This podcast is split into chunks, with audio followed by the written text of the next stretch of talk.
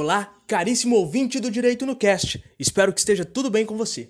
Eu sou Felipe Alencar e hoje daremos continuidade às revisões sobre contratos em espécie. E iremos falar sobre as condições especiais desse contrato, a venda sob amostra, as cláusulas ad corpus e ad mensuram, suas diferenças e a regra adotada pelo Código Civil. Ainda falaremos sobre a compra e venda internacional, algo muito comum nos dias atuais. Por fim, iniciaremos os estudos sobre o contrato de locação. Antes de continuarmos, não se esqueça de seguir o nosso podcast no Instagram, arroba Direito no Cast. Mande sua sugestão e indique para amigos e familiares. Bom, vamos para mais um episódio que toque a vinheta.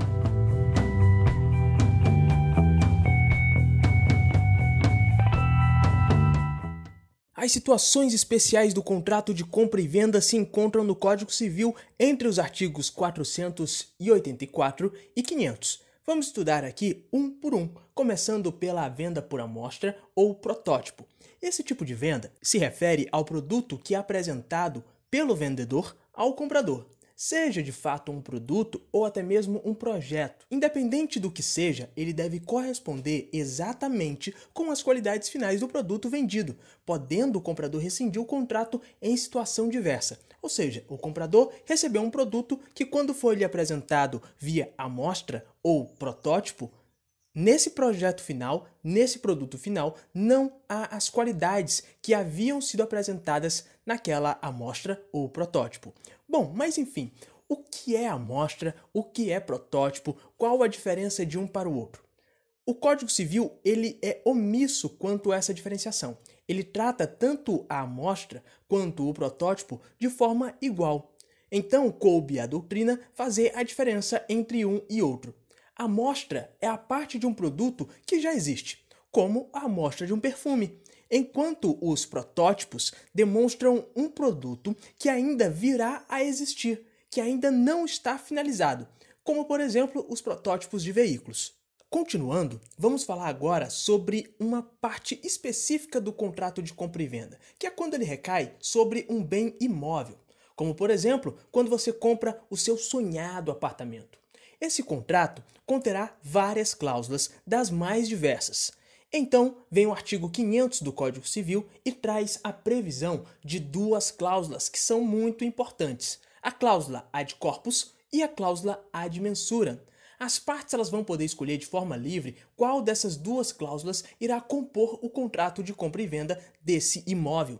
E agora nós vamos entender o que é cada uma delas. A cláusula ad corpus é aquela que não se importa com as dimensões do imóvel, pois através dela o comprador ele demonstra seu interesse única e exclusivamente no apartamento como um todo, não se importando com as dimensões dele. Portanto, compactuada essa cláusula, o comprador ele não vai poder reclamar caso a metragem do imóvel venha com um tamanho diferente. Veja que, por essa cláusula, o comprador ele escolhe o imóvel pelo número de cômodos, banheiros, área de lazer, etc., mas não pela dimensão de cada um desses cômodos. Já na cláusula ad mensura, essa é mais detalhista. Através dela, o comprador demonstra um interesse justamente na metragem, na dimensão que o imóvel possui e não apenas no imóvel como um todo. O comprador, então, se mostra interessado em quantos metros quadrados tem cada cômodo daquele imóvel.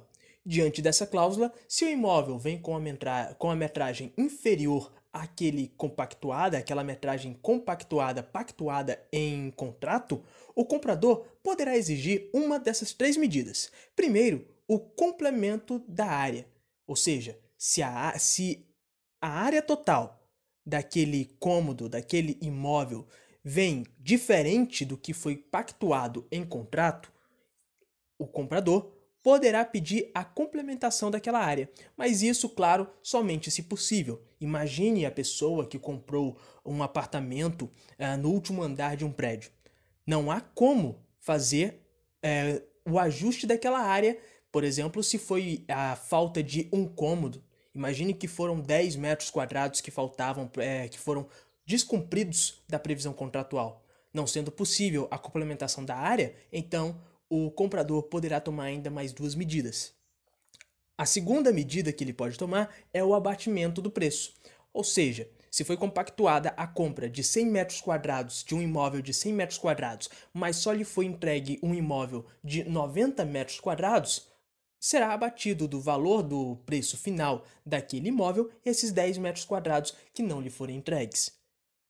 E por último, o comprador poderá optar pela rescisão do contrato. Mas pode ser que o contrato pactuado seja omisso quanto à cláusula ad corpus ou ad mensura.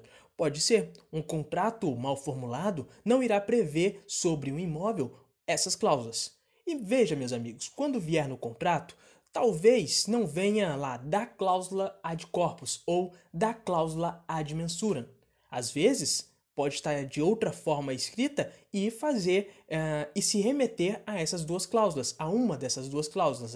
É, é importante frisar isso, pois uma dessas duas cláusulas que estará compondo o contrato e não as duas ao mesmo tempo, porque não tem como eu compactuar um contrato de compra de um imóvel versando sobre o imóvel num todo e ao mesmo tempo sobre a sua metragem.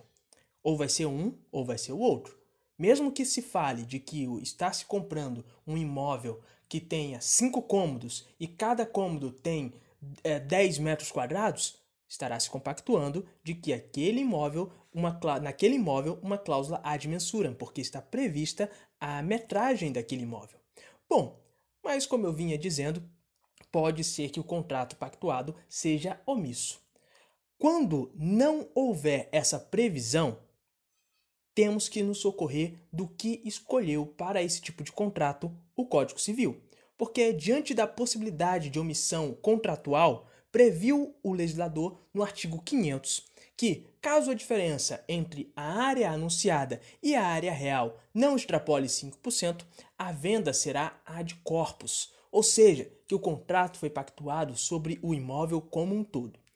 Então, apenas para resumir e deixar mais claro, se por acaso o contrato for omisso, o Código Civil estabelece que se a área não extrapolar 5% daquela área anunciada, será interpretado como um contrato que acolheu a cláusula ad corpus. Portanto, se for extrapolado mais que 5% do que foi compactuado, ou melhor, do que foi anunciado, então a área real, diante de tudo isso, o contrato será interpretado como um contrato que acolheu, que escolheu a cláusula ad mensura.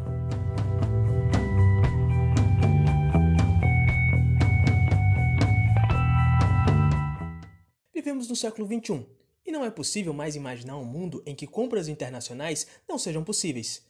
Todos os dias elas são realizadas, seja por grandes empresas nas transações que envolvem importação e exportação, seja quando você entra no site de uma empresa internacional e encomenda um produto que virá de outro país. A venda internacional hoje não é mais exclusividade de gigantes do comércio já que o particular também efetua esse tipo de contrato. A compra e venda internacional é aquela que ocorre entre duas pessoas, sejam as duas pessoas naturais ou duas pessoas jurídicas ou uma pessoa natural e outra jurídica, não importa. O que importa é que ambas estarão em territórios distintos, isso é, uma estará em um país e a outra em outro país. Ao pactuar esse contrato, as partes se veem diante de uma possível incidência de mais de um ordenamento jurídico sobre a questão. Por conta disso, segundo a Convenção da ONU sobre contratos de compra e venda, as partes podem escolher a lei que deve ser aplicada para resolver eventual conflito contratual. E a doutrina complementa, dizendo que será excepcionado quando houver implicação de ofensas ao ordenamento jurídico brasileiro. Ou seja, meus amigos, as partes elas têm a liberdade de, no contrato, especificar, de pactuar o foro que será escolhido para dirimir quaisquer problemas em relação àquela compra e venda. Mas, se o contrato for omisso, aplica-se o artigo 9 da LINDB, a Lei de Introdução ao Direito Brasileiro, que diz o seguinte: para qualificar e reger as obrigações, aplicar-se-á a lei do país em que se constituírem. Parágrafo 2. A obrigação resultado do contrato reputa-se constituída no lugar em que residir o proponente. Meus amigos, o proponente é a pessoa que propõe o negócio, que propõe uma oferta, ou seja, o vendedor.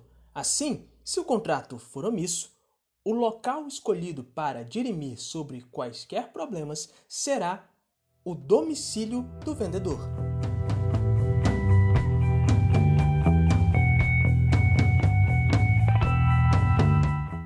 Caríssimo ouvinte, encerramos aqui nossas revisões sobre o contrato de compra e venda. Porém, o fim é apenas o início para algo mais. Por isso, iniciaremos a partir de agora os estudos sobre o contrato de locação. O contrato de locação é aquele pelo qual o locador cede ao locatário o direito de uso e gozo de determinado bem móvel ou imóvel, mediante certa retribuição. Tal retribuição é o que chamamos de aluguel. Assim, no exemplo do aluguel de uma casa, o locador é o dono da casa, aquele que aluga a alguém, e o locatário é a pessoa que paga o aluguel mensalmente ao locador, o legítimo proprietário daquela residência. O contrato de locação é um contrato que não é solene, via de regra, podendo ser feita apenas de gaveta entre dois particulares, sem a necessidade de registro público mas, para dar mais segurança, é normal que se busque a formalização desse contrato. Ainda, o contrato de locação é um contrato consensual, porque precisa da anuência de ambas as partes. Também é um contrato oneroso. Se um bem móvel ou imóvel for cedido a outra pessoa de forma gratuita, a esse negócio jurídico se dará um outro nome, qual seja o contrato de comodato. Se tratando de um contrato de locação, haverá a onerosidade para ambas as partes. Ambas as partes terão ônus e bônus. O locador terá o ônus de entregar uma propriedade sua para uma outra pessoa e não poderá usá-la durante a vigência do contrato de locação. Por outro lado, terá o bônus de receber uma retribuição em dinheiro por ceder esse, essa sua propriedade a uma outra pessoa. Do outro lado, nós temos o locatário. O locatário, ele também tem ônus e bônus. O primeiro ônus que nós observamos é o de pagar o aluguel. E o bônus que ele tem é de poder usar e gozar daquela coisa que ele está alugando. Ainda, meus amigos, esse contrato, ele pode ser personalíssimo, veja bem. Se houver alguma cláusula no contrato de locação impedindo a sublocação ou a cessão do contrato, então ele terá caráter personalíssimo. Veja, quando eu alugo um imóvel, por exemplo, eu posso sublocá-lo. Ou, caso eu não tenha mais interesse naquele contrato de aluguel, com o consentimento do locador, eu posso ceder esse contrato a outra pessoa. Continuando, há ainda a questão do arrendamento. O arrendamento ele é um termo utilizado para a locação de áreas rurais ou equipamentos mercantis. Ele é regido por uma legislação especial. Nesse episódio, nós não iremos adentrar, não iremos nos aprofundar sobre esse contrato, sobre o arrendamento. Porém, lá no Instagram do Direito no Cast, eu preparei uma publicação que trata um pouco mais sobre o arrendamento, sua diferença para com o contrato de aluguel. Então, caso você queira saber um pouco mais, dá uma olhada lá no Instagram, arroba Direito no Cast. Continuando, meus amigos, o aluguel ele deverá ser fixado em dinheiro, pois se uma outra forma de pagamento for pactuada, ocorrerá, ocorrerá uma outra modalidade de contrato, como o contrato de permuta. Quando se trata de aluguel, as partes elas são livres para fixar as formas de pagamento desse aluguel seja mensalmente, a cada 15 dias, se será um pagamento à vista e isso irá perdurar por algum período de tempo, como por exemplo um ano, tudo isso é possível. Ainda, a coisa alugada ela deve ser fungível e sempre deverá ser restituída ao final do contrato para o legítimo dono. Meus amigos, talvez vocês estejam pensando o que é que pode ser alugado. Já foi falado aqui que bens móveis e imóveis, eles podem ser, é, serem alugados, eles podem ser alugados numa boa. Eu posso alugar um veículo, eu posso alugar um imóvel, mas tem uma pequena dúvida. Semoventes, animais, eles podem ser alugados? Por exemplo, eu tenho uma criação de gado. eu posso alugar esse gado? Eu poderia alugar cavalos para uma cavalgada, por exemplo? Poderia fazer isso? Sim, eu poderia, porque também há a possibilidade de semoventes serem objeto do contrato de aluguel. O Código Civil, ele é responsável por regular a alocação de bens móveis e também de bens semoventes. Enquanto a alocação de bens imóveis tem lei própria, que é a lei do inquilinato, que é a lei número 8245 de 1991 vale muito a pena fazer uma breve leitura para poder é, comparar os estudos, poder ter uma noção do que diz a lei do inclinato.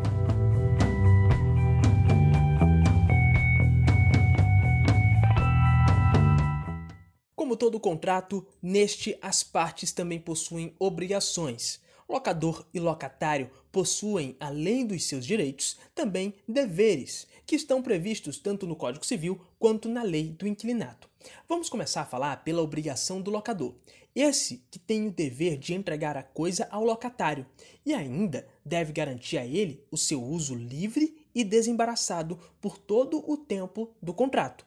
Ou seja, o locador não pode fazer visitas repentinas ao imóvel, por exemplo, para ver seu estado de conservação, pois seria uma forma de embaraçar o locatário que está alugando aquela residência. Pois afinal de contas, preservar a casa, ou melhor, preservar a coisa, seja um imóvel, seja uma coisa móvel, é um dos deveres do locatário. Então, vamos agora entender quais são as obrigações do locatário pois este é quem mais tem obrigações nesse tipo de contrato. O primeiro dever do locatário é usar a coisa alugada, que foi alugada para ele da forma que foi pactuado entre ele e o locador. Isso é, se o imóvel lhe foi alugado para residir, não poderá fazer dele um estabelecimento comercial. Se um imóvel lhe foi alugado para fazer dele um estabelecimento comercial, não poderá nele residir. Ainda, se um veículo lhe foi alugado para uso pessoal, não poderá usá-lo para trabalhar como motorista de aplicativo. Ainda é dever do locatário cuidar e manter a coisa como se fosse sua. Outro dever inerente da condição de locatário é pagar o aluguel pontualmente. Além disso, deve o locatário informar o locador, que é o proprietário da coisa, de eventuais perturbações de terceiros. Por fim, é dever do locatário devolver a coisa ao final do contrato de locação no estado em que se encontrava quando a recebeu, salvo aquelas deteriorações que são comuns ao seu uso regular. O contrato de locação apresentará, normalmente, um prazo determinado, o que acarretará outras obrigações às partes. A devolução antecipada da coisa pelo locatário exigirá pagamento da multa em valor proporcional ao tempo restante. Fixado um prazo determinado para o término do contrato, ao atingi-lo, a locação se encerrará, independente de aviso prévio. Afinal de contas, ambas as partes já estavam cientes do vencimento do contrato. Porém, se for mantida a relação contratual, ou seja, o locatário não devolveu a coisa e o locador não a exigiu de volta, presume-se prorrogada a locação, mas agora por prazo indeterminado. E claro, as partes poderão fixar um novo contrato com um novo prazo. Pode ocorrer do bem alugado ser vendido pelo locador, claro, respeitando-se o direito de preferência, porque se eu estou, vamos pensar novamente no exemplo de um imóvel. Se eu resido em um imóvel onde eu pago aluguel por ele, se o locador quiser vendê-lo, antes dele vender para terceiros, ele deve me comunicar, perguntar se eu tenho interesse. Se eu tiver interesse, eu deverei pagar o preço que ele está exigindo. Se eu não tiver interesse, o locador poderá muito bem vender esse imóvel para terceiro.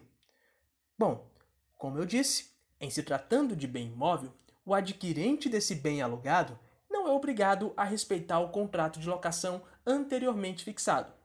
Ou seja, se A e B pactuam um contrato de aluguel e A vende esse imóvel para C, já que A é o legítimo proprietário desse imóvel, C não é preciso, C não é obrigado a respeitar esse contrato de aluguel fixado, pactuado entre A e B anteriormente a essa compra e venda.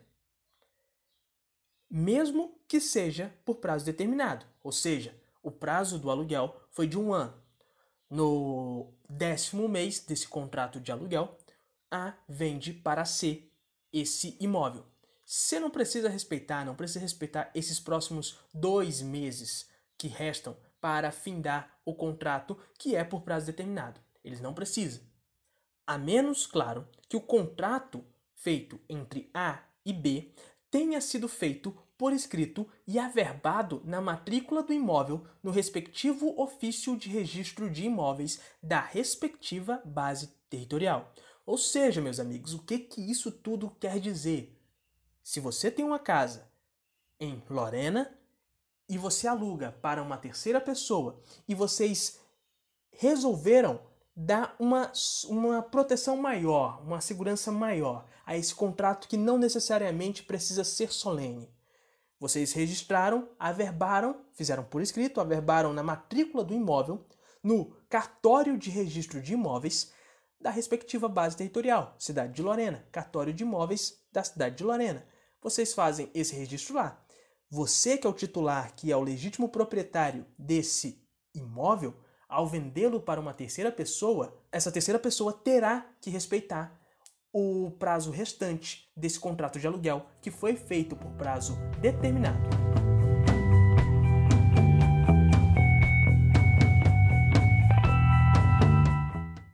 Bom, é isso, caríssimo ouvinte. Muito obrigado por acompanhar esse episódio até o final. Não se esqueça de seguir o Direito no Cast no Instagram, arroba Direito no Cast. Eu, Felipe Alencar, lhe convido a acompanhar os demais episódios desse podcast. Espero você no próximo episódio sobre a matéria de contratos em espécie aqui no Direito no Cast. Até lá!